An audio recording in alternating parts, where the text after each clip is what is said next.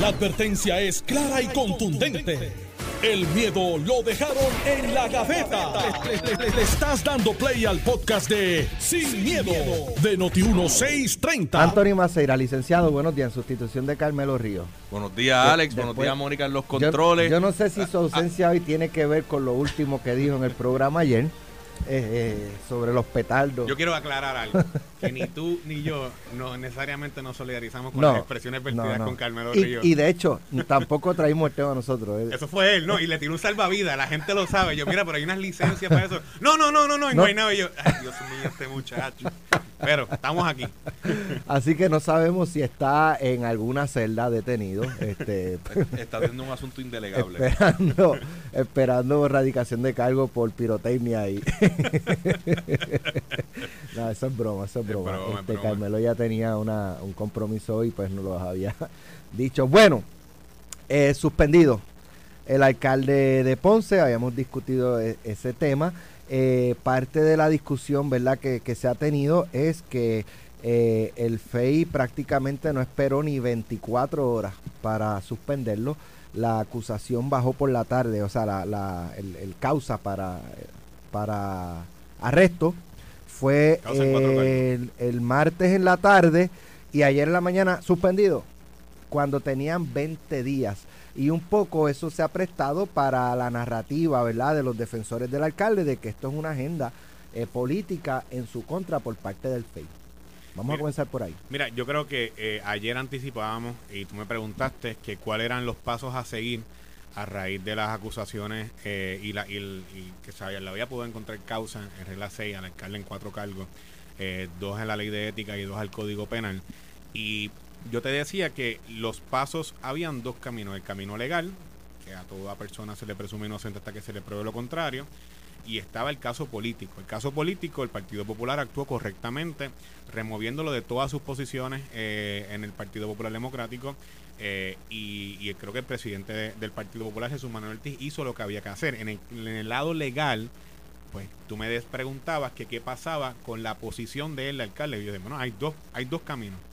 O que él asuma ese desprendimiento y entienda que es importante eh, eh, asumir su defensa y, defender su libertad ante las acusaciones que se le han hecho y o que el FEI podía suspenderlo de sus posiciones como ocurrió en el caso del municipio de Mayagüez. Yo creo que sobre, y, yo creo que el argumento sobre si el alcalde debe renunciar o no, yo creo que fui claro ayer, yo dije que si en vista preliminar el 16 de noviembre, el 12 de noviembre, el 16 de noviembre, ¿eh? 16 de noviembre, el, el peso de la prueba es contundente con las declaraciones juradas y con el testimonio de los testigos que vayan ahí en sala, pues sí es contundente y en efecto es eh, más allá de, se asume el, ju- el juicio político y mediático de, manera dura y precisa, pues entonces para el alcalde sí tendría que renunciar. Ahora bien, sobre esta disposición del FEI de poder suspender a un oficial electo, pues hay una diferencia de criterio. Y yo creo que sí, bien es cierto que el FEI debe tener las, las facultades de poder eh, suspender a una persona cuando haya un criterio en algunos delitos que estén involucrados, fondos públicos que estén involucrados, eh, que, que haya una eh, deshonra en, el- en la función de, de, de- sus deberes como alcalde o como funcionario electo. Pero creo que me parece que en esta disposición eh, yo hubiese esperado a, no, a, a la próxima vista, a la vista preliminar, para entonces ver si en efecto procedía una suspensión. ¿Por qué? Porque si en vista preliminar, que yo creo que es donde se está preparando la defensa del alcalde y el licenciado Andreu, eh, ellos logran eh, derrumbar toda la estrategia de los fiscales y en efecto pues logran eh, que el alcalde pueda salir no culpable o inocente o se le caigan los casos, en los cargos, pues entonces pues sería otra derrota más para el FEI. Así que yo no sé si fue que se anticiparon demasiado temprano porque podían haber esperado una o dos semanas y ya luego de vista preliminar pues haber tomado la decisión de, de suspender al alcalde de sus posiciones. Aún así creo que eh, a niveles políticos me parece que eh, creo que, eh, insisto, que la manera en cómo actuó el presidente del Partido Popular fue la correcta. Y creo que más allá, eh, y, escuchaba por la mañana a Pablo Colón, el, presidente del PNP en Ponce, hablando sobre la vicealcaldesa, habla, ya, ya estirando un poco la cuestión política. Mira, hay un orden sucesoral ya establecido en Ponce mediante una ordenanza municipal y creo que lo correcto es que pues ya el alcalde está removido de sus posiciones, no tiene ningún tipo de posición de liderato en el Partido Popular Democrático que eh, asuma su defensa y si en efecto logra probar su inocencia, pues, en, pues entonces pues regresará a su posición. Ahora, ya el alcalde removido de sus posiciones y el alcalde con los cuatro cargos en la encima, yo creo, veo dificulto mucho que pueda ser eh, un candidato certificado por la Comisión Evaluadora del Partido Popular, toda vez que la eh, las candidaturas cierran el 2, de el 2 de enero, así que pues me parece que el tiempo, como lo ha jugado el FEI, no decir qué manera pues que hay una estrategia política o algo detrás de todo esto, pues ha sido un timing bastante, bastante particular, por no decir político. Anthony. Pues, eh, mira, yo creo que aquí está el juicio legal y está el juicio político. En el caso del juicio legal, pues al, alcalde le, le, cobija una presunción de inocencia y, uno, y unos derechos que protegen su libertad individual. Lo que sucede es que en casos como este, ese derecho individual que tiene el alcalde como persona choca con el interés apremiante del Estado de proteger las instituciones. Y cuando eso se pone en una balanza, discrepo de Manuel, yo creo que es correcto que tan pronto hubo causa para arresto, se, se suspenda de, eh, del cargo porque tú no quieres mantener a una, una, una persona en esa posición. Más, más rápido actuó el presidente del partido que el FEI. Claro, porque en el, porque en el, al, al, ratito, político, en el al ratito lo, lo, por eso, por eso. En, el juicio político no hay presunción de inocencia. Eh, y, y, y, recordemos una cosa es lo que hizo el, actual presidente del Partido Popular, pero el pasado presidente del Partido Popular, José Luis Dalmau, había intentado también cuando nombró al, ex juez eh, Carlos como delegado presidencial. Como delegado presidencial. Lo hablamos ayer, de hecho. Que el alcalde se le montó en tribuna, no permitió que entrara y es ahí que establecen el orden sucesoral que hoy entonces rige.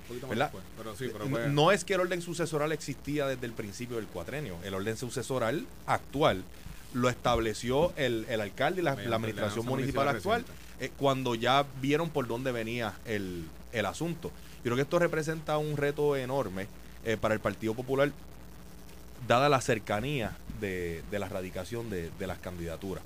Tú tienes un alcalde que ha demostrado que eh, tiene una actitud hasta cierto punto trompista, ¿verdad? a pesar de toda la prueba que hay, aquí estamos hablando de declaraciones juradas de muchísimos empleados, aunque se ha estado discutiendo un ángulo que es el de que el, el, ¿verdad? los kickbacks, de que los empleados tienen que pagarle el préstamo no se está discutiendo tanto la prueba que salió de que Oscar Santamaría también, también está es, eh, como se dice en inglés, the gift that keeps on giving, ¿verdad? Eh, según prueba presentada y había reportado el vocero, eh, Oscar Santamaría le dio creo que fue hasta 19 mil dólares si, si, la memoria no me falla. lo que quiere decir que este alcalde, indistintamente de cómo culmina el proceso judicial, yo creo que políticamente es inviable. Pero tiene un tipo que, se aferró a la silla y que dice yo no me voy de aquí, no me extrañaría que, busque radical, porque precisamente así es que logra mantener cierto tipo de, relevancia y, autoridad sobre personas que él, que él pueda buscar influenciar. Yo creo que si, si él decide radicar, y lo, y, lo, y lo repito y lo recalco, me veo bien difícil de que el Partido Popular lo pueda certificar como candidato en las próximas elecciones. Si hubiese causa para juicio el 16 de noviembre. Correcto, correcto. Y vamos a más allá. Si el, oye, la vista, y lo que decía Anthony, ahí coincido con él. Una cosa es el juicio legal, otra cosa es el juicio político. La vista va a ser con toda probabilidad televisada. La vamos a ver en los celulares, en YouTube, como el caso de Mariana Nogal y como el caso de Wanda Vázquez en su momento. El país va a poder ver la prueba, va a poder ver los testigos, va a poder pasar el juicio sobre las declaraciones juradas. una declaración jurada puede ser tan contundente como que lo vi, lo hice o creo que me recuerdo aquel día. O sea, ya ahí es un trabajo pues, legal de la defensa y ahí pues ellos intentarán aminar la credibilidad de los testigos en comparación con sus declaraciones juradas. Pero creo que políticamente eh, se le cierra el cerco al alcalde y yo creo que ya las acciones que ha, que ha tomado el presidente del Partido Popular, que me parecen que podemos mirar el contraste, por ejemplo, cuando el caso de Mariana Nogales, Nunca vimos al, coordinador general del Movimiento Victoria Ciudadana separándola de sus posiciones mientras se da el caso. Todavía ella, ella en efecto, eh, está sentada en su posición, tiene eh, participa de, los, de sus trabajos eh, como senador, como representante y como miembro activa del Movimiento Victoria Ciudadana. Es decir, creo que la acción que tomó el presidente del Partido Popular fue la correcta y me parece que a raíz de lo que sucede el 16 en la vista preliminar, el alcalde tiene que eh, muy eh, internamente y hacer un, ejercicio de introspección bastante eh, consciente de que su libertad está en juego y de que ya es un momento donde no se sostiene ni la candidatura a la reelección ni la posición de alcalde. Sin, sin entrar en sí lo que hizo el presidente del Partido Popular Jesús Manuel fue correcto o, no correcto, lo que sí yo creo es que no es consistente. Aquí estamos hablando que del esquema del que se le acusa al, al alcalde es prácticamente el mismo porque se le acusaba a Tata Charboniel, a Néstor Alonso, que era darle aumento a los empleados, pero entonces me tenías que dar un kickback eh, eran, ¿verdad? Son tan genios que lo hacen a, través, de, ATH móvil. ATH móvil. Eh, es la verdad. recuerdo que durante el juicio de Néstor Alonso, no recuerdo si en el pliego salía que inclusive luego le devolvió dinero porque tenía que pagar contribuciones, etcétera y, y eso va al estado mental de las personas que no ven absolutamente nada malo en lo que están haciendo. ¿Verdad? Tienen, tienen la mente tan podrida, por no utilizar otras palabras, eh, que que lo hacen como si estuviésemos Manuel y yo pasándonos eh, dos pesos para comprarnos un café, tú sabes, por ATH móvil. Eh, eh, pero en aquellos, en aquel momento, algunos líderes del Partido Popular, incluyendo al hoy presidente Jesús Manuel Til, le pidieron la renuncia antes de, de, que se encontrara o, antes de, pasar vista preliminar, aunque fue en, el foro federal. y no podemos perder de perspectiva que al gobernador Ricardo Rosselló le pidieron la renuncia sin que hubiese ni siquiera una acusación criminal. El PNP. el, PNP, el Partido Popular. Eso, ahí, sí, pero del Partido Popular tú lo esperas y del PIB. Pero, yo, pero yo, creo, que en el caso, en el caso de Ricardo. con Ricardo fue el PNP. Que lo trajo ayer Carmelo. Eh, yo le estaba dando. O sea, una cuestión también ahí, ahí pues ya es el juicio pues, político, ¿verdad? Y, y, pues, ya es eso, era insostenible su, su, eh, su posición como gobernador, máxime cuando ya el propio Partido No Progresista le había dado la espalda, empezando por Johnny Méndez, Tomás Rivera Chats, eh, el, ex gobernador es como Rivera Chats no le pidió la renuncia, pero Jennifer González, pues Jennifer González, Ángel Pérez, el Cano Delgado, ahí los tiene. Y, Johnny Méndez. Johnny Méndez. Pues Johnny Méndez, el juicio político que iba a iniciar era para sacarlo, ¿verdad? Ahora, en el caso del alcalde, yo, yo entiendo el argumento eh, del licenciado Tono Andreu, de que, mira, tú lo estás separando de un puesto a una persona que fue elegida democráticamente por el pueblo cuando los señalamientos no tienen que ver con el manejo de fondos públicos. Eh, y, que él no se benefició. En eso de que él no se benefició. Yo no sé, porque hay, una periodista hizo una, una pregunta muy. Mm. Si no se pagaba ese préstamo, ¿a quién se le afectaba el crédito? Porque era personal, no era, personal. Bueno, le, iba a tocar, le iba a, tocar a él, pero, pero si yo dejo de, si yo hago un préstamo y, y le doy la libreta a Manuel para que Manuel siga pagándolo, yo tengo un beneficio de que no tengo ah, que meterme la mano en el bolsillo. Y son fondos públicos porque el salario de los empleados son fondos públicos. Claro, bueno, Hay, hay un señalamiento de que él aumentó los, el salario para que de ahí se pagara. Claro, y, otra cosa, y otra cosa es lo siguiente, tú puedes hacer el préstamo, lo que decía ayer, todos los candidatos, muchos candidatos hacen eso, y de hecho candidatos que hacen refinanciamiento de hipoteca, hacen una, unas maromas, eh, pues claro, es muy personal, eh, y pues las campañas cuestan, eh, y eso es la realidad. Tú haces un préstamo personal, tú solo tienes que reportar al contrato electoral. Si yo hago un préstamo personal de 11 mil dólares para mi campaña en el precinto 4, un ejemplo, no es que está pasando, no es, yo no cojo préstamo.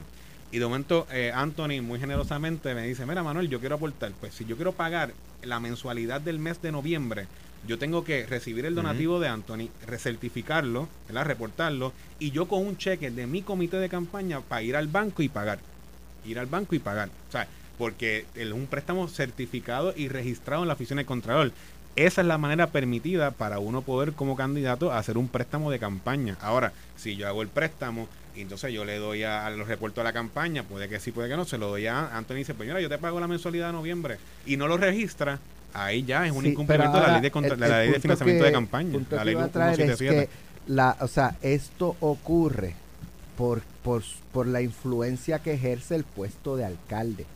O sea, si es eh, el doctor Luis Irizarri Pavón, que no es alcalde, que no corrió nunca, que perdió y, y le dice, le dice a, a, esas mismas personas, mira, págame este préstamo, no tiene ninguna influencia para que esa persona se sienta, digamos, intimidado y terminar pagando. Pero el, el, separarlo del puesto, yo lo entiendo en ese aspecto. O sea, ya, ya hay un señalamiento de que tú ejerciste tu poder o la influencia que da tu, tu puesto para que unas personas hagan determinadas cosas, pues por lo tanto un poco es en el desempeño de tu función. Claro, y por, eso que es importante esperar al 16, porque por no es en el eh, desempeño. Eh, el, el, lo que se habla de que los, los había grabaciones de empleados que iban al Banco Popular ahí en la Plaza del Pueblo en Ponce.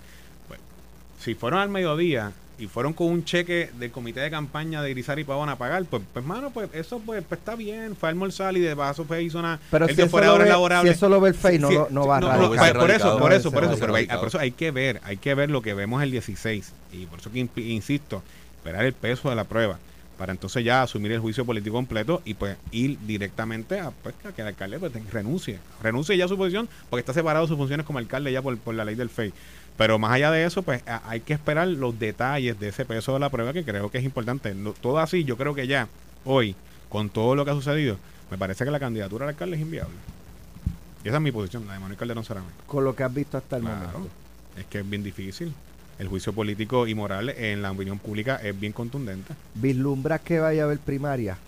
O sea, que, Desconozco. yo, yo, yo, me enfoco en los asuntos de más, más, San Juan, más metropolitanos, pero por lo que por lo que veo, por ejemplo, Ángel Furquet, el representante, dicen que desde hace rato está, mira, se ha rumorado, como el tiburón, eh, olfateando la sangre para... La, vicealcaldesa Marley yo la conozco, es una, es una mujer, yo no puedo hablar mal de ella, que todo lo que conozco de ella es una mujer decente. Y Cosayas eh, dice eh, que es desleal. Pues yo no sé, yo, eso es la opinión de Cosayas, volvemos, yo no soy ponceño, yo soy sanjuanero, de, pero lo que te digo, lo que te digo Cosayas, que corrió. Y ya en las funciones, como alcaldesa en, en funciones ahora mismo en el municipio, pues hay que ver cómo eso si se materializa políticamente es una aspiración, pero es una decisión personal de ella. De que, el, de que el proceso del Partido Popular, y eso lo dije ayer, si le hubiesen hecho caso a José Luis Dalmao en aquel momento, y a, incluso a José Colbert, a Luis Vega, cuando recomendaron que eh, este eh, eh, Carlos Vizcarrón de Irizarry fuese el delegado presidencial y el trabajo político en Ponce se, se llevara a cabo por parte de una persona del respeto de la nobleza y del carácter como Carlos Vizcarrondo, creo que hoy el Partido Popular tuviese menos situaciones que atender en Ponce de las que tiene ahora que atender como, como con la situación actual, que se, en aquel entonces era un rumor, la investigación del FED ya hoy es un hecho. Bueno, en, en el caso de Aguadilla, eh, ¿verdad? Pues lo, lo que ha trascendido a través de, de las noticias de Tele 11 es que hay una investigación federal sobre el alcalde. Eh, y pues se debate que, cuáles son los ángulos. Eh, ahora, al día de hoy lo que llama la atención es que el mismo medio eh, o el mismo noticiero destaca que pues las autoridades federales ni niegan ni confirman. Entonces prácticamente mutis. Hasta hoy que sale le preguntan a la Contralora Yasmin Valdivieso, oh sí, seguro que está la investigación, yo estoy cooperando con los federales. Deben de estar en la chaldón bien contentos con, con la Contralora.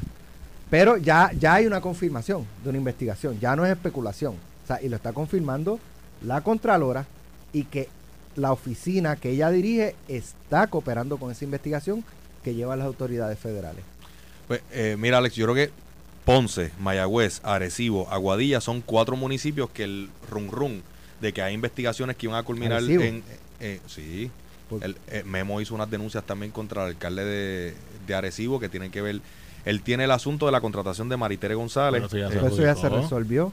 Eh, y estaba el tema de los contratos de que tiene que ver con transporte, si la memoria no me ah, falla. eso no me. Eh, eh, Memo González había hecho unas denuncias en el caso de Arecibo, pero, estos son cuatro municipios. De Memo no es, una, no es una investigación. No, no, pero, pero, pero hay rumrunes. Hay, hay rumrunes de que hay investigaciones de estos cuatro municipios que podrían culminar o no en acusaciones, pero la realidad también es que muchas veces han salido rumores de que hay investigaciones, de que van a haber acusaciones y al final del día termina nadie. Ahí yo creo que uno tiene que ser pues juicioso.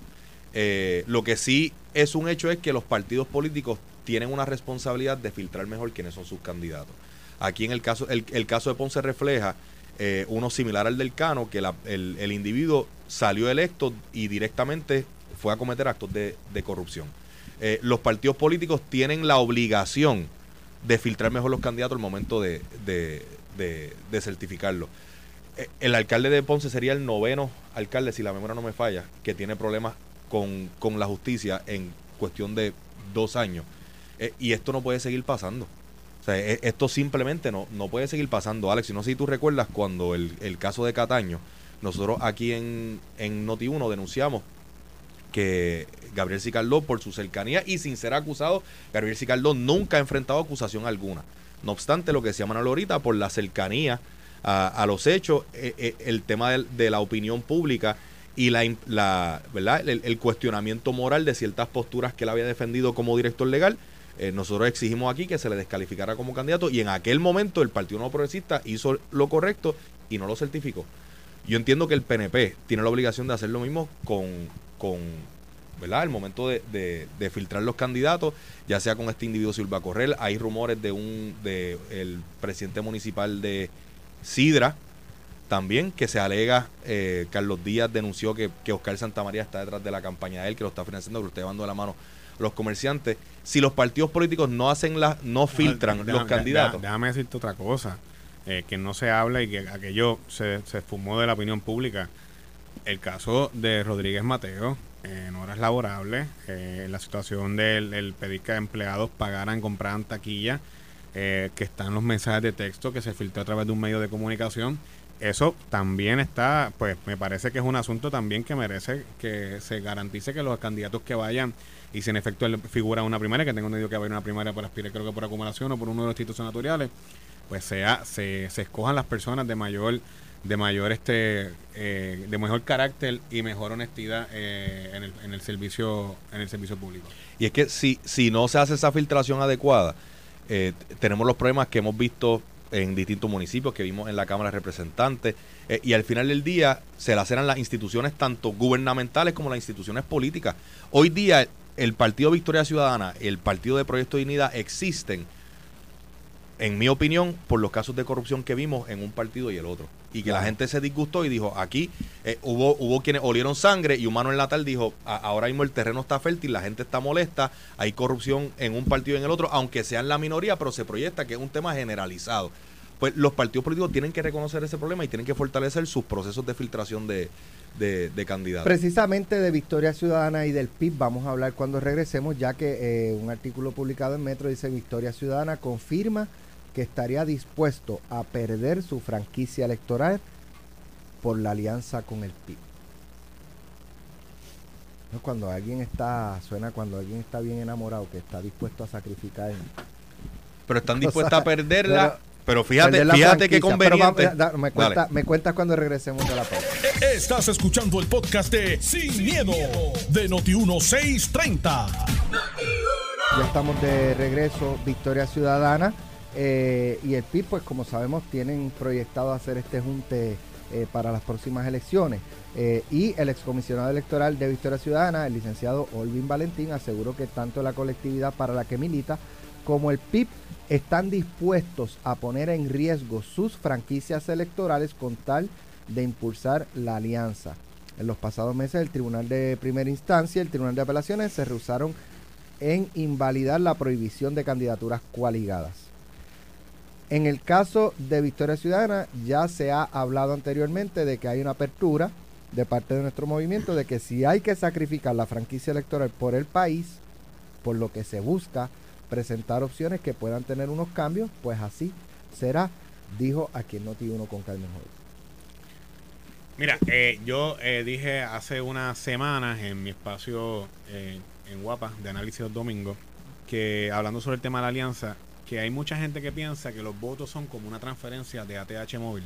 Bueno, hablando del tema anterior, que si yo saqué 500 votos la vez pasada y endoso a Anthony por una candidatura, pues esos 500 votos yo se los transfiero como un poder o como una transferencia electrónica. La realidad es que eso no funciona así. Eh, yo creo que viene los, los amigos de, de Victoria Ciudadana y tienen todo el derecho de unirse al PIB, defender la independencia, hacer lo que ellos entiendan que quieran hacer, eso, eso, y que hacer campañas juntos, caravanas, mítines, cierres de campaña, anuncios de campaña juntos, eso permitido por completo. Ahora, yendo un poco al análisis, yo eh, haciendo el análisis electoral en el precinto 4, eh, me doy cuenta de que Victoria Ciudadana eh, la fortaleza de votos están en los votos que en el 2016 solita y crédito todo a ella, Alexandra Lúgaro como candidata independiente los logró sobre 100 mil personas en esa elección, fueron a votar eh, por Alexandra Lugaro como candidata independiente a la gobernación. Cuando se da la fundación del Movimiento Victoria Ciudadana, que ella pasa a ser una figura importante en el 2020, revalidan ese, ese resultado, bajan un poco la cantidad, pero con la unión con el PPT, pues lograron fortalecerse y tienen ahora, tanto así que Rafael Bernabe, que había sido candidato a la gobernación en el 16, logra ser senador por distrito, eh, senador en, en, el Senado de Puerto Rico por acumulación y quien fue su candidata en aquel entonces a comisionar residente logra ser representante por acumulación, Mariana Nogales. Así que, ¿qué creo?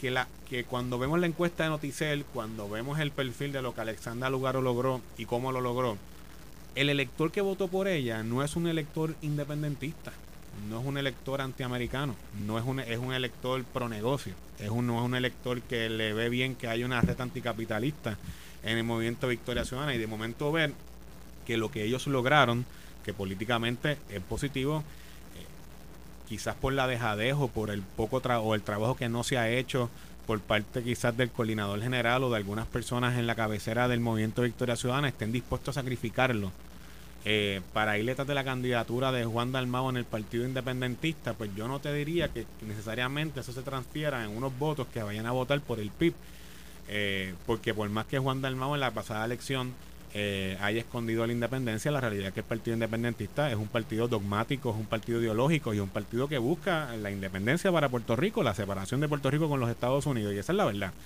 Y creo que eh, derecho tienen a hacerlo, su estrategia política, allá ellos, que dan lo que ellos entiendan. Pero esa es una franquicia que se recogen eh, un par de días después de las elecciones. Pero yo pienso, yo, mano, pero de verdad, eh, y, más allá, si entonces cuando lo, cuando traes, eh, porque es una, es una negociación, es un acuerdo, cuando lo traes en el caso de San Juan, eh, la candidatura quizás de, Manuel Natal para la alcaldía, sin efecto termina corriendo para la alcaldía de San Juan, pues no, es, no es un secreto a voces de que el todo la gran mayoría, por no decir el 90% de los pipiolos votaron por Manuel Natal en las pasadas elecciones. Es decir, ¿qué gana él siendo el candidato figurando bajo el PIB o Victoria Ciudadana o el candidato que vaya a correr bajo la, bajo, para la alcaldía de San Juan por ese movimiento, si ya esos votos prácticamente están. Cuando tú ves que Juan Dalmau saca unos números eh, nunca antes vistos en unidades en San Juan, de momento Adrián González Costa queda cuarto quinto rezagado. Es decir, pues la realidad es que hubo eh, mucha gente que, que votaron por, por Juan Dalmau porque decidió no hablar de la independencia, decidió no hablar de la separación de Puerto Rico con los Estados Unidos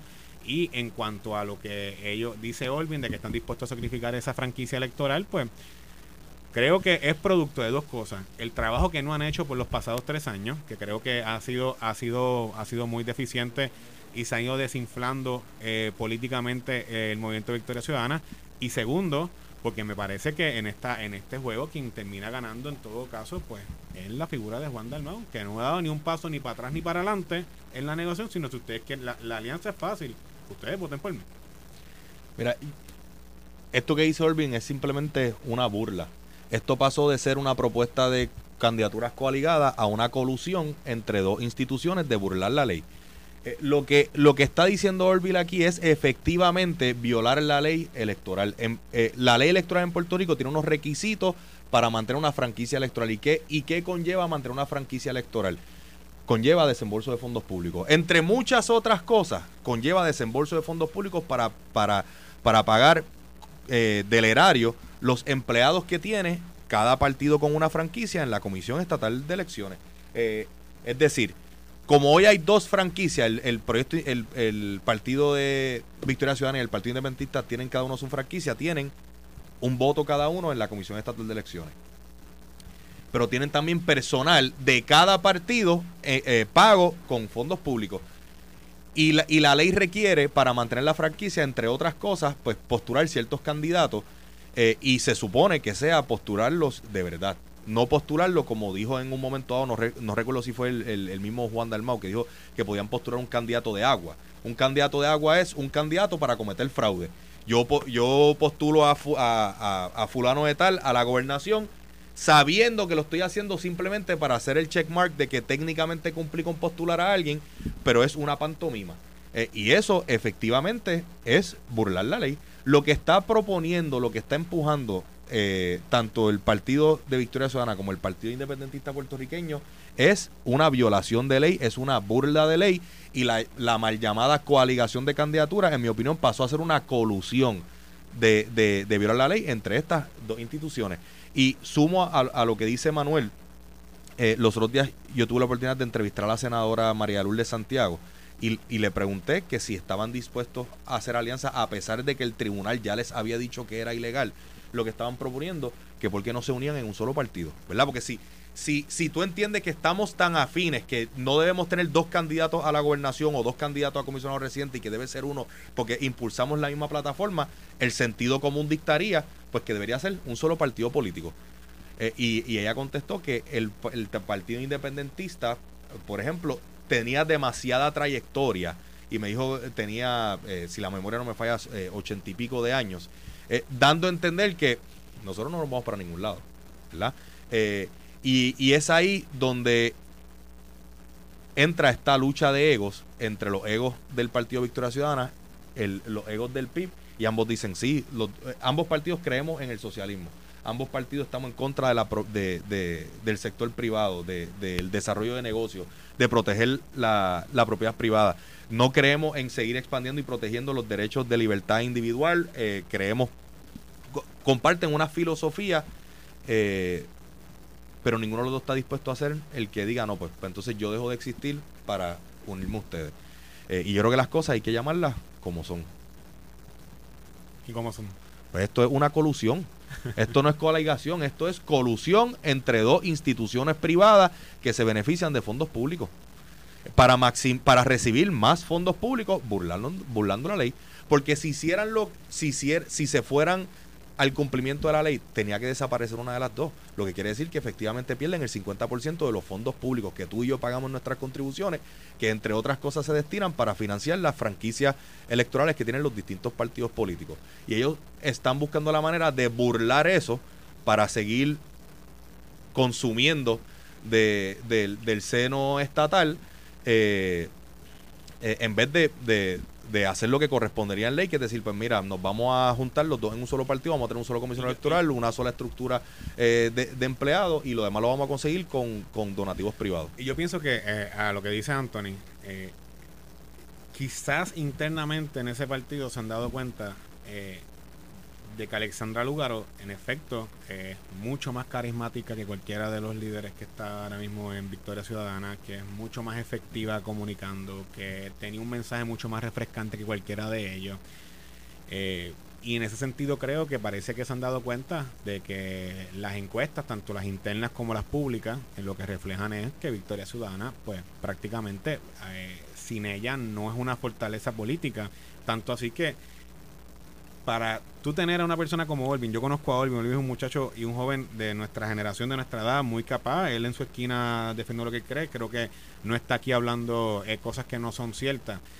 Otra persona como Olvin diciendo que están dispuestos a sacrificar la franquicia electoral de Victoria Ciudadana para correr bajo el PIB o con el PIB o cerca o más cerca del PIB, pues te da a entenderle que en efecto internamente pues las divisiones que hay en ese partido, en ese movimiento, ante la ausencia de un líder que los pueda consolidar como en su momento lo hizo Alexander Lugaro, pues me parece que son bastante mucho más grandes de lo que uno pensaba. Y recordemos, ahí hay una división interna siempre entre lo que fue el PPT y el grupo de personas del PPT versus el grupo que Alexander Lugaro trae y otros grupos sectoriales eh, y civiles que eh, se involucraron en la creación de ese movimiento. Y volvemos, no es menos cierto que hay una dejadez política eh, por parte de, la jefatura en la coordinación del Movimiento Victoria Ciudadana, tanto así que se han olvidado de San Juan, que no han atendido asuntos importantes aquí en la ciudad capital, no los hemos visto tampoco en otros asuntos eh, sociales o políticos o en la discusión pública de los temas, y sí hemos visto otras figuras políticas, incluso otros jóvenes dentro de los partidos que ellos llaman tradicionales o, o de incluso del propio partido independentista o de distintos sectores de la sociedad civil que se han levantado pues a defender los apuntos y los argumentos que entienden correctos mejor para las comunidades. Bueno, eh, se aprobó el martes en la Cámara una reforma contributiva, pero cuando uno lee parte de la información, dice en síntesis, el proyecto que no fue a consideración de vistas públicas provee un ajuste por inflación, reduce las tasas contributivas de las pequeñas y medianas empresas, simplifica la contribución sobre ingresos de las corporaciones y elimina los informes anuales de las corporaciones. Cuando le preguntamos a, el eh, presidente de la Comisión de Hacienda, Jesús Santa, nos indica, bueno, sí, en efecto es una reforma contributiva concentrada o dando mayor peso o beneficio a las empresas y corporaciones. ¿Y el ciudadano? ¿Para cuándo? Pues mira, Alex, ¿Para cuándo? No he leído el detalle de, del proyecto, por lo que mi reacción va a ser basado en, la información que, hay pública. Eh, la reforma contributiva que había propuesto el gobernador en la sesión pasada atendía a ambos renglones, tanto el, individuo al reducir no solamente el porciento de contribución, sino también al expandir los brackets, ¿verdad? Y, y, yo creo que esa expansión de los brackets es sumamente importante porque eh, aunque tú no me bajes efectivamente el, el porciento que voy a pagar, pero si amplías la base del bracket, pues efectivamente conlleva un ahorro directo de, contribuciones. Eh, yo entiendo que ese era el approach adecuado. Ahora, tampoco podemos perderle perspectiva de cuando hablamos de corporaciones o entidades jurídicas, no estamos hablando de, solamente grandes empresas, estamos hablando que la inmensa mayoría de las personas jurídicas en Puerto Rico son eh, pequeñas, eh, medianas empresas, muchas de las cuales son un, single member, ¿verdad? Un, solo dueño. Eh, y, y, las pequeñas empresas, yo creo que son de, son el corazón. Yo no, estoy diciendo que no la pregunta es, y el resto de la ciudadanía, o sea, que tiene clase media, que tiene una carga bien pesada. Y, lo que pasa es que hay clase media, el que tenga una, una empresa o una entidad no te saca de la clase media. Lo que pasa es que en la clase media tú tienes los que son W2, que son efectivamente un empleado que no puede coger deducciones, por ejemplo, eh, y, y, que va a pagar sobre la totalidad de, de lo que cobra, salvo unas mínimas excepciones. Pero también tú tienes de hecho, me atrevo a apostar que la mayoría de la clase media son, los cuentapropistas que, que son dueños de, su propia empresa y, ellos son el único empleado de su empresa. Por ejemplo, y, en ese sentido de lo, que dice Anthony, sí, si tú amplias las bases de los brackets es importante porque eh, el grupo, el primer grupo, que usualmente es el de 15 hasta, hasta 25, luego tienes el de 20 y sigue subiendo hasta 100 mil, 200 mil y vas ampliando la base, pues eh, el, el, por ciento de pagar pues se reduce si amplías la base eh, y puedes jugar más con eso y, y, darle los beneficios que quizás tiene una base más pequeña, más a, niveles más bajos en, la, en las tasas contributivas versus a lo, a lo que estaba antes. Eso por un lado. Lo otro, si bien es cierto que las corporaciones eh, y, los beneficios que se están trabajando en legislación van dirigidos más a las corporaciones, pero es importante. La gran mayoría de los cuentapropistas, la gran mayoría de los pequeños y medianos comerciantes, usualmente esos dueños de negocios reciben menos ingresos porque tienen que pagarle más hacienda, tienen que pagar más en contribuciones, tienen que pagar más, va a aportarle más al fisco. Al tú reducirle las tasas contributivas o ayudarlos a que hayan más créditos contributivos o beneficios para ellos, pues por consiguiente fomentas que tengan más ingresos ellos y fomentas la productividad igualmente. Yo creo que también eso es un área que se tiene que mirar y creo que es importante. Mira, Alex, eh, hay distintas maneras de darle alivio a, los contribuyentes, a los individuos que, son empleados. La más sencilla yo creo que es bajarle el, el por ciento ampliando los brackets. Pero otro renglón que para mí no me tiene sentido es porque aquí no se permiten ciertas deducciones, máxime cuando son cuando son gastos que, que incurre el individuo que conllevan un ahorro al Estado, me explico. Si hoy yo le pago un colegio privado a mi hijo, yo efectivamente le estoy ahorrando al gobierno el, el dinero que invertiría en, en mi hijo estar en el sistema. Pero yo no puedo deducir los gastos educativos de mi hijo en la educación privada si el plan médico no me cubre a mí eh, ciertos gastos médicos y yo privado voy y lo pago, el Estado no me lo subsidia, pero yo tampoco lo puedo deducir a menos que exceda el 6% del ingreso bruto. Efectivamente no puedes deducir nada. Eh, los, gastos veterinarios. Yo, ahí también es importante. O sea, aquí cada vez más gente fomenta tener mascotas y, la, y cada vez cuidar las mascotas es un costo enorme. Es una responsabilidad. es una responsabilidad porque son eh, seres no, ¿verdad? seres que viven con uno, que uno les con un cariño como si fueran hijos, parte de la familia, y los gastos veterinarios son altísimos. Y se han presentado propuestas para poder buscar deducciones a la planilla, no del todo, claro, pero Ahí tienes otro ejemplo. Y, y para mí el último, los gastos en los que uno incurre para prepararse como profesional, préstamos estudiantiles, que en, eh, eh, en turn, ¿verdad? En cambio, te convierte en teoría más aportas más a la sociedad. Y hoy tú puedes deducir los intereses, pero de la base de los préstamos puedes deducir creo que hasta un 50% durante una cantidad de años en particular. Esos son deducciones o esos son gastos que para mí no tienen ningún sentido que hoy no se puedan deducir de, las planillas de contribución sobre, contribución sobre ingresos de individuos. Mira, hay un tema que yo quiero tocar eh, porque tiene que ver con la radicación, el proceso de radicación. Hay dos vertientes. Una de las que quiero que toquen es eh, el que a estas alturas, pues todavía Pedro Pierluisi y Jennifer González parece que no encuentran un compañero de papeleta, eh, ¿verdad? Para comisionados residentes, porque a estas alturas, pues ninguno de los dos han, presentado a nadie. Pero eh, dice una nota, dice con excepción del proyecto Dignidad, que ya cerró su proceso interno de candidaturas. O sea, eh, quien no haya radicado candidaturas ayer, eh, hasta ayer en el, en el proyecto Dignidad, ya no puede radicar y por ley no se supone que es hasta el 31 de diciembre. ¿Cómo, ¿Cómo funciona esto? Porque no, no lo entiendo. Un partido puede cerrar, aunque legalmente... No, ¿sabes? No, yo entiendo que no. Eh, quizás ellos, eh, tú puedes plantear una fecha para recibir documentos o intención de, mira, estoy considerando X o Y candidatura porque quizás van a una asamblea, quizás van, como se van a, someter al, al, remedio, eh, no de primaria, el, proceso alterno, pues quizás eso puede ser, pero, por ejemplo, si Alex Delgado quiere correr para alcalde de San Juan por el proyecto de Dignidad o para alcalde de Jayuya, eh, por, el menos probable. Por, el proyecto de dignidad, pues tú tienes todo el derecho de ir mañana o ir el, el 5 de enero, el 5 de diciembre o cuando tú quieras, de siempre y cuando sea antes del 2 de enero a las 12 del mediodía, toda persona puede, puede radicar para cualquier partido político porque esa es la ley. Coincide. Yo, coincido con lo que dice Manuel, lo que están haciendo, por ejemplo, lo que está haciendo el Partido No Progresista. Lo que hizo el PNP fue es abrir para recibir los documentos e ir adelantando ese due diligence de asegurarse que las planillas de Alex como candidato eh, eh, del, del, PNP pues eh, cumpla que están los papeles que no, hay que, no hay defecto de haber algún defecto notificarle mira Alex subsana esta documentación pero es adelantar ese trabajo verdad porque las fechas de erradicación la establece la ley. Y, y entiendo yo que el, el partido no no puede imponer esa esa regla porque a estas alturas ni Pedro Pierluisi ni Jennifer González han anunciado, eh, ¿verdad?, algún compañero de papeleta para la primera en, el caso de comisionado residente. Porque Pablo José va a ganar.